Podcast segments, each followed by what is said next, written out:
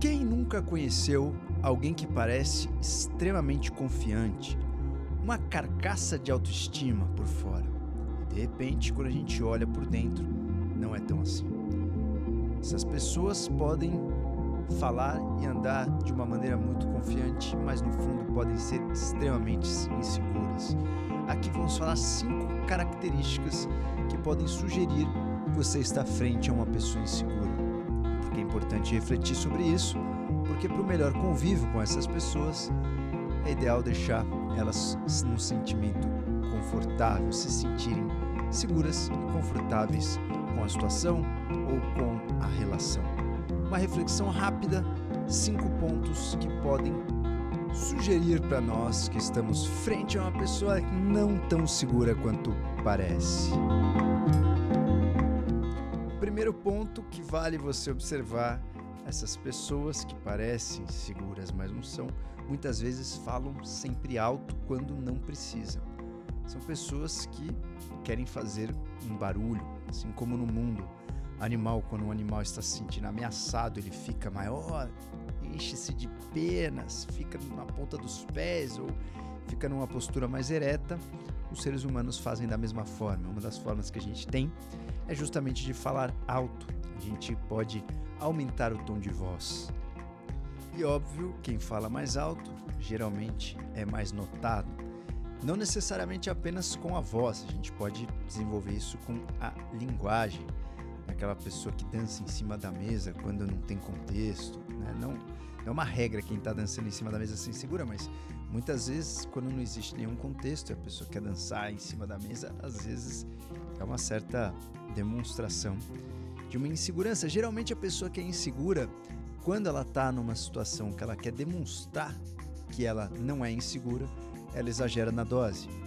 Então, muitas vezes, as pessoas inseguras criam storytelling, drama, além de uma história comum.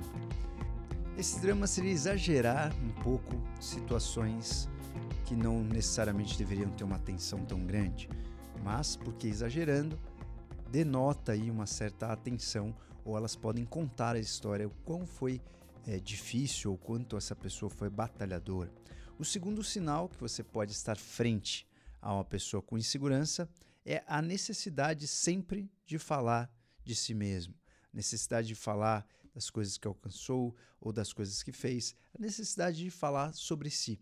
A gente tem várias pessoas aí que vêm na cabeça como esse exemplo. Esse é um, talvez uma das demonstrações mais comuns de uma insegurança. Outra questão muito corriqueira das pessoas inseguras é que elas jogam as outras para baixo. O sucesso delas está muito baseado no insucesso do vizinho. Então, as pessoas inseguras, o terceiro ponto que você pode observar, a pessoa insegura muitas vezes quer se unir com você para falar mal do outro. Muitas vezes alguém que estava há cinco minutos junto com vocês. Então, isso, inclusive, pode virar até um, um modus operandi da mente, né? Você tem que tomar cuidado para não embalar nessa. Se você convive muito com pessoas assim, você também fica assim. Então, precisa tomar cuidado, por isso é importante a gente identificar. Quarto ponto das pessoas inseguras. Geralmente, quando você está frente a uma pessoa confiante, realmente segura, quando vai falar da sua trajetória, das suas vitórias, essa pessoa ela, ela é rápida, ela é, vai direto ao ponto, ela fala de uma fala objetiva, curta, muitas vezes nem fala muito sobre as suas conquistas e reconhece os seus obstáculos, mas não fica é, fantasiando, maquiando. As pessoas que são é, ocultamente inseguras, que, né, que parecem inseguras, mas não são, são aquelas que ficam maquiando a história inteira, né? Tenta falar o contexto, que aquela história foi a pior de todas que aconteceu e etc e tal. Então, esse é um outro ponto bem interessante, né? A trajetória prévia às conquistas das pessoas seguras versus não seguras. As pessoas inseguras, elas precisam manter um certo controle sobre os outros. Aí fica o nosso quinto e último ponto.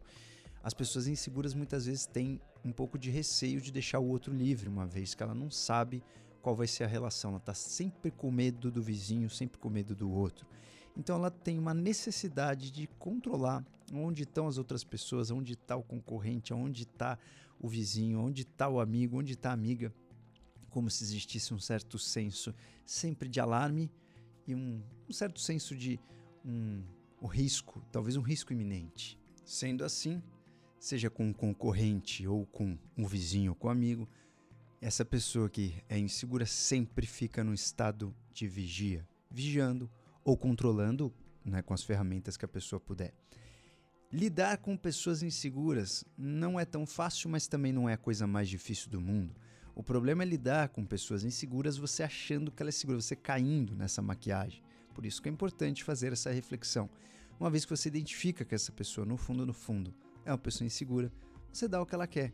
Você apoia, você dá ênfase aos seus feitios, você demonstra o quão ela é boa em alguns aspectos, ajuda ela a notar as qualidades e fortalecer os seus defeitos. Você vai conseguir equilibrar muito mais se essa pessoa seja teu marido, esposa, amigo ou é, patrão, funcionário, relação é, de colega de trabalho, enfim.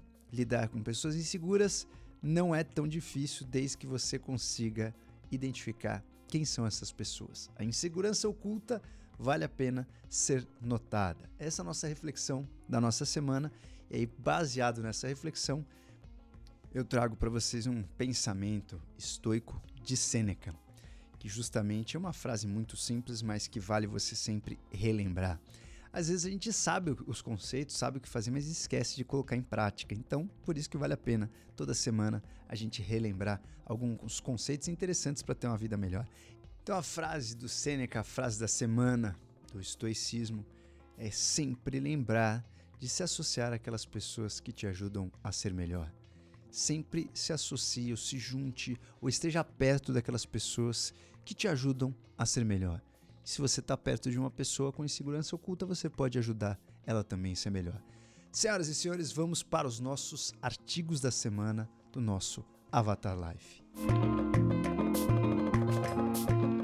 um adendo antes de ir para os nossos artigos da semana, vai para a premiação do Prêmio Nobel.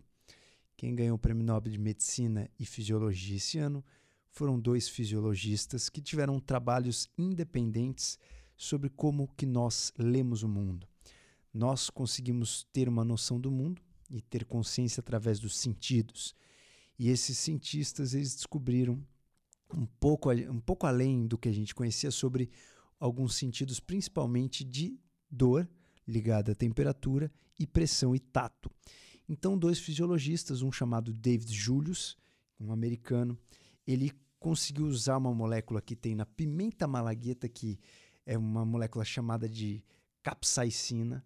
A capsaicina, ela está presente na pimenta e ela é responsável pela aquela ardor, por aquela sensação de queimação quando a gente manda brasa numa pimenta.